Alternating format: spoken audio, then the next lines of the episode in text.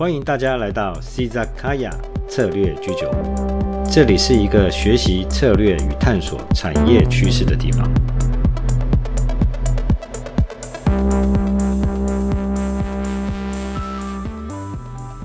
嗨，大家好，我是你们的 Valen 老师。根据前面两个星期我们对于幼儿园在疫情下的经营与未来的讨论，今天呢，我们就主要以幼儿园为个案。当然，我会参照一些其他的例子来谈谈后疫情时代企业在经营上应该有的醒思与策略思维。其实，我们针对疫情的讨论已经不止两个星期了。在更早之前，我们也从价值主张的策略观点来讨论蔬菜箱的议题。不知道大家还记不记得？其实，新冠病毒相关的疫情对于产业或者是企业而言，是一项所谓的外生性的因素。经济学家很喜欢用“黑天鹅”这个名词来描述这类令人非常意外而且不可预测的一些突发事件，而这类的突发事件通常都会破坏市场原有的供需平衡。比如说，我们在介绍特斯拉车用晶片的那一集的时候呢，我们就有提到，其实因为 COVID-19 的关系，全球的晶片制造的产能大减，因此在电动车市场。或者在车用晶片市场里面，供给方所能提供的晶片的量就减少了。但是电动车的需求或者电动车，它在既有的市场规划里面，它的需求就是那么多，因此市场的供需状况就很明显的失衡。所以我们可以说，类似像 COVID-19 这样子的黑天鹅，我们可以从市场资源的角度，不管是人力也好，原物料也好。从它供需平衡的变化来去进行公司到底要如何去应应这样子突然而来的变化。前面所讲的是从市场的供给与需求面是否有黑天鹅效应，当然这是一套比较宏观与概略的逻辑。可是从策略的角度，不管是个体企业或产业而言，它就可能复杂的多了。就好像老谢谢金河先生，他最近就指出。所谓的三大产业，当然就是凄惨的惨，包括健身俱乐部、KTV 以及旅游业。当然是因为政府政令的关系，宣布疫情进入三级警戒，哦，这样子政令的干预而无法营业。但是老谢的资料大概没有涵盖到幼儿园以及补教业，用一个惨字大概都没有办法形容他们的困境。幼儿园可能更惨，因为政府提出。停课不停学的要求，他们连要求员工放无薪假的机会也都几乎没有了。不过，大家不要听到干预就觉得是不好的事情。这边政府的干预代表政府施政的作为，当然是为了能够有效的控制疫情。正因为如此，也限制了某些产业、市场或者是个体公司的经营与发展。这里大家先在。脑袋里存着一个关系的连结，这个连结就是因为新冠病毒的扩散，然后政府颁布三级警戒，所以许多产业就受到不好的影响。那么，因为新冠病毒有没有生意变好的产业呢？当然有了，比如说台湾的半导体产业，最近也是因为全球 COVID-19 的关系，全球晶片产能大幅的下降。全世界的电子产业都跑来台湾寻求产能的协助，生意好到不行。最近的货柜航运业也是红到爆，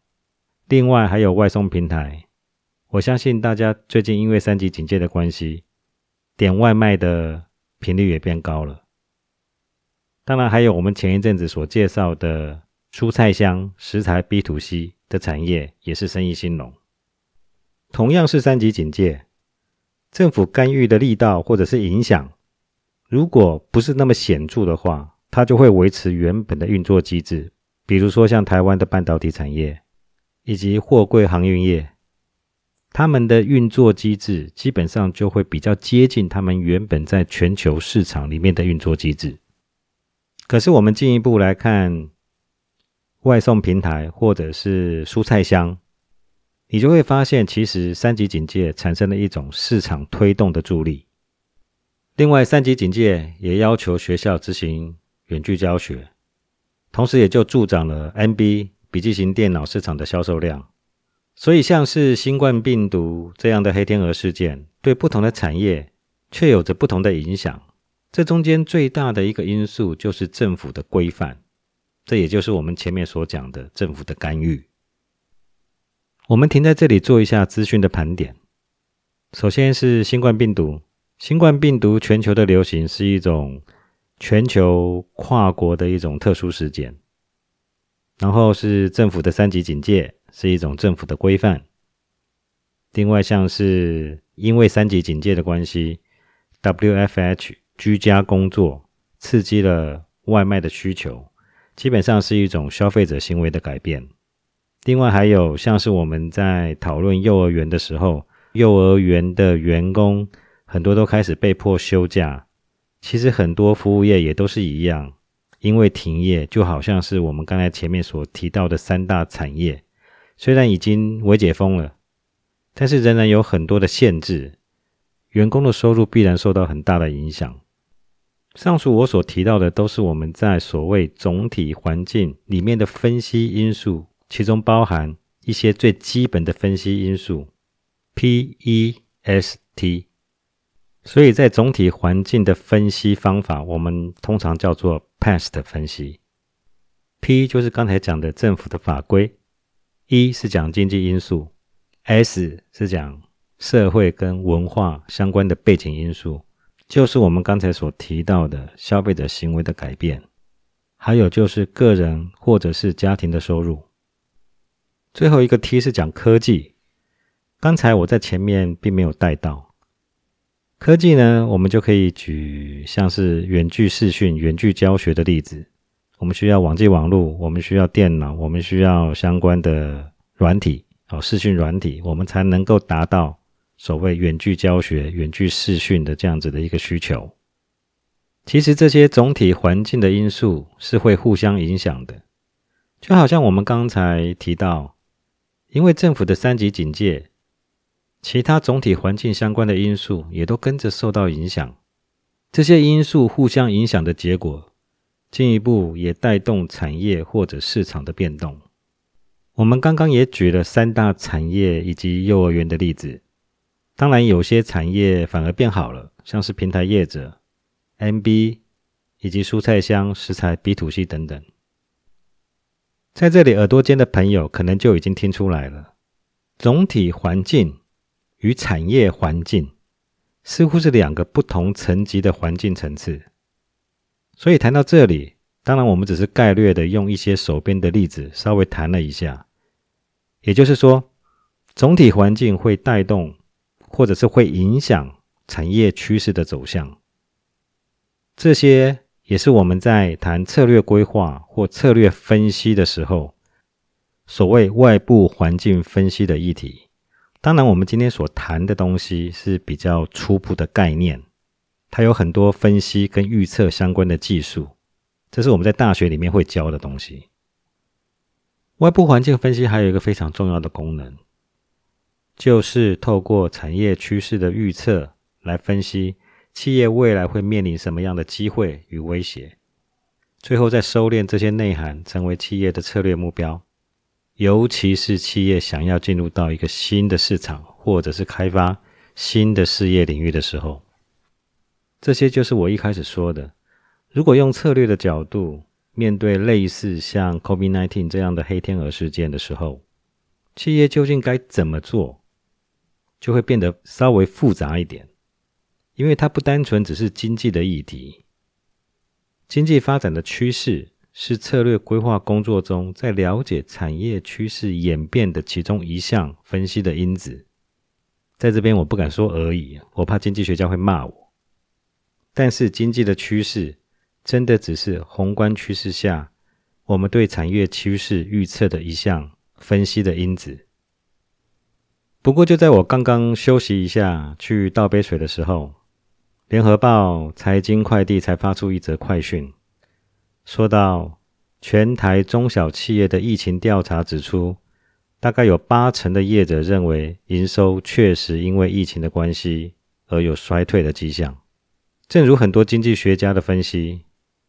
，COVID-19 这只黑天鹅引发了一波全球经济的衰退潮。这样的经济衰退潮会对台湾各式各样的产业造成什么样的影响？如果你正在进行策略规划相关的工作，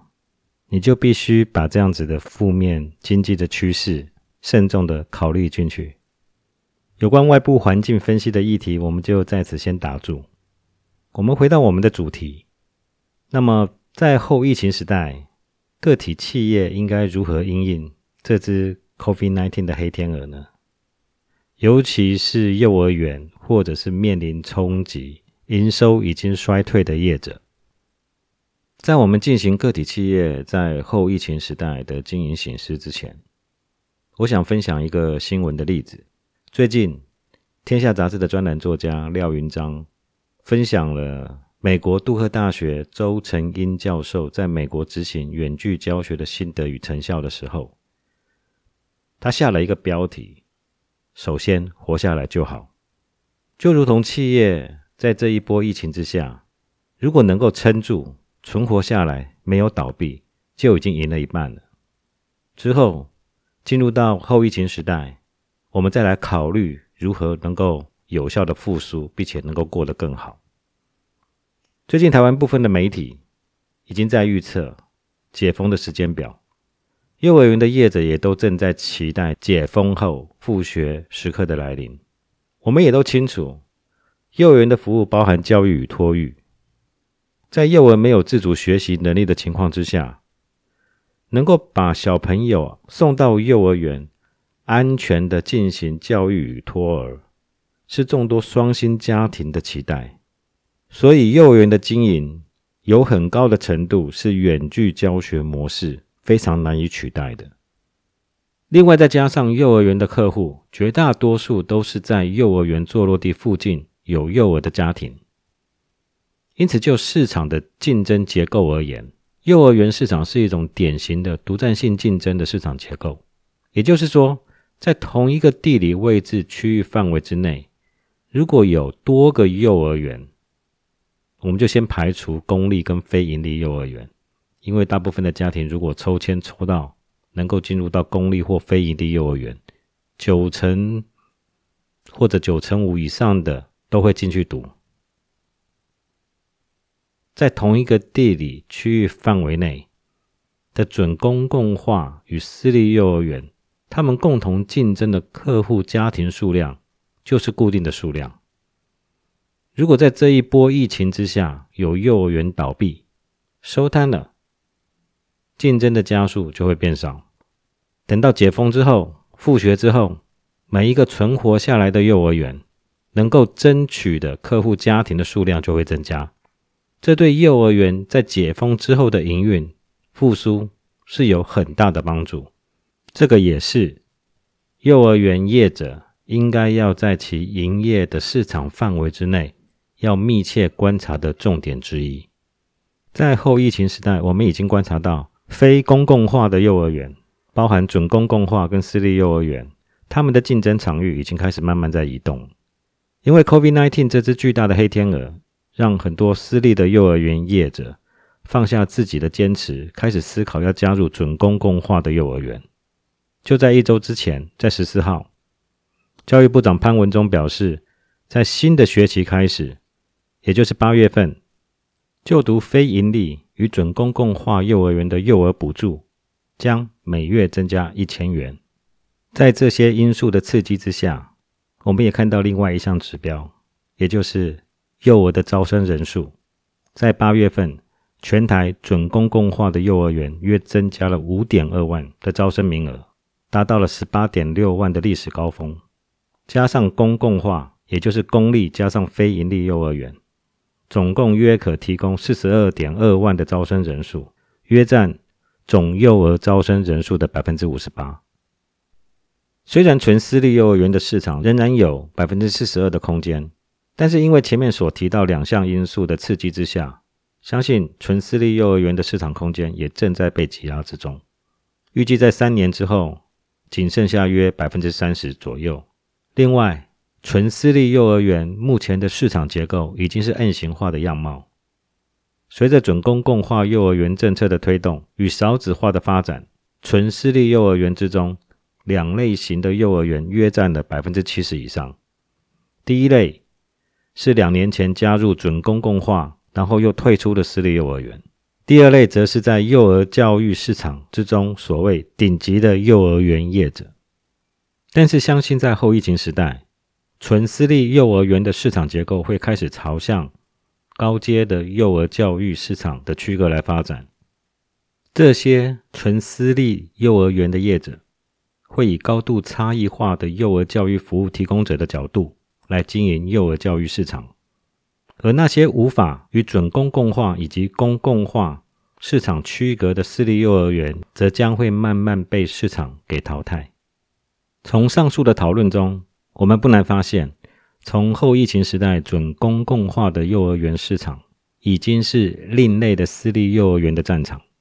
他们夹在高阶市场与公共化幼儿园市场的区隔之中，竞争抢食那剩下的百分之三十左右的幼儿教育市场。当然，幼儿教育是政府在教育政策的一环，政府的参与是一种必然。但随着疫情的发展，到未来后疫情时代，政府参与的积极程度会随着准公共化政策的推动而更为加强与深入。这是一项幼儿园业者在后疫情时代从事策略规划必须要考量的政府政策因素。在进入后疫情时代，幼儿园的业者更需要透过对竞争对手的观察来从事标杆学习。在疫情之下。有些竞争对手不仅只是能够生存下来，更重要的是，他们为什么能够比其他的业者更有能力去承受疫情对经营的影响？尤其是准公共化幼儿园的业者，事实上，大家受到政府的协助是一样的，在基础上是一样的。那为何有些业者可以顺利度过、扩大投资，甚至是在疫情停课期间？更积极的朝向远距教学，或者是教材的设计以及提供这些措施与行动，竟然是接受政府补助，单就资金的益助就可以完成的。他们必然有其特别的策略思维与资源的优势，这些是经营幼儿园的业者可以学习的地方。尤其未来新冠病毒可能就像流行性感冒一样，业者必须做好。准备来面对可能未来疫情反复的情况。另外，新冠病毒这只黑天鹅给我们的启示是，严重外生性冲击是难以避免的。因此，业者必须设想未来类似的冲击，我们应该要如何应应。这里策略性思考的核心是建立营运上的弹性，而杠杆的操作。在财务规划的基础上，建立企业反映外生性冲击的弹性。前波士顿顾问公司气管顾问 Daniel Stotter 就建议，要避免外生性冲击的风险，除了不要过度操作财务杠杆之外，更要适度的降低营运杠杆，保留成本调整的弹性。除了在杠杆操作适度的调整之外，在未来也可以透过提高保留盈余的比例，来作为紧急预备金的提拨，进而创造在营运成本上弹性的空间。同时，也可以在面临危机的时候，避免过度的操作财务杠杆，如此可以适当的回应外生性因素的冲击。最后，我想跟大家聊一聊人力资源。在后疫情时代，考量企业在恢复竞争力的这件事情上面，员工，尤其是既有的员工，绝对是最重要的资源基础。从这次新冠疫情，无论是幼儿园，或是我所任教的大学，一项最严重的适应问题，就是老师们如何从教室的实体面对面的上课模式，转换成为透过网络以远距的方式进行教育服务。说实在的，就连我任职的大学，许多的老师真的没有办法适应远距教学的模式。我记得在当时，我们只有一个周末的时间，进行如何利用科技设备以及视讯软体来辅助大家进行远距授课。在这里，我想要强调的是辅助职能的重要性。注意是辅助职能哦，不是本职才能。过去在企业里，人力资源相关的课题，多数都在强调人力本职才能训练的重要性，却很少提及辅助职能的议题。从这次新冠疫情对企业在执行日常工作，无论是学校的远距教学，或是企业的居家工作，很高的程度都需要科技相关职能的协助，才能发挥人力资源本职才能的功能。因此，我在这也建议企业在平常必须要思考如何在人才的培训上加上辅助职能的训练。我们在学校就经常开玩笑说，讲了两三年的数位化转型，新冠病毒让台湾的各级学校一夜之间全部达成。在今天的讨论中，我们从新冠病毒所引发的黑天鹅效应所产生的经济供需失衡的现象开始。谈到总体环境是如何牵动产业趋势的发展，并且将这样的内容连接到幼儿园在后疫情时代从事策略规划与经营应有的考量与醒思，其中包含了几个面向。首先是幼儿园业者必须了解幼儿园产业独占性竞争的市场结构特性。再来是政府推动准公共化幼儿园的积极的态度与趋势，还有标杆学习的重要性，以及建立企业经营应有的弹性。最后是人力资源辅助职能的重要性。希望大家会喜欢今天的节目内容。您的支持是我们不断创作的动力。希望您在聆听 c i z a k a y a 的同时，也能够留言给我们，与我们一起来讨论今天的话题。并且关注我们的频道，感谢您今天的聆听，我们下次再见喽。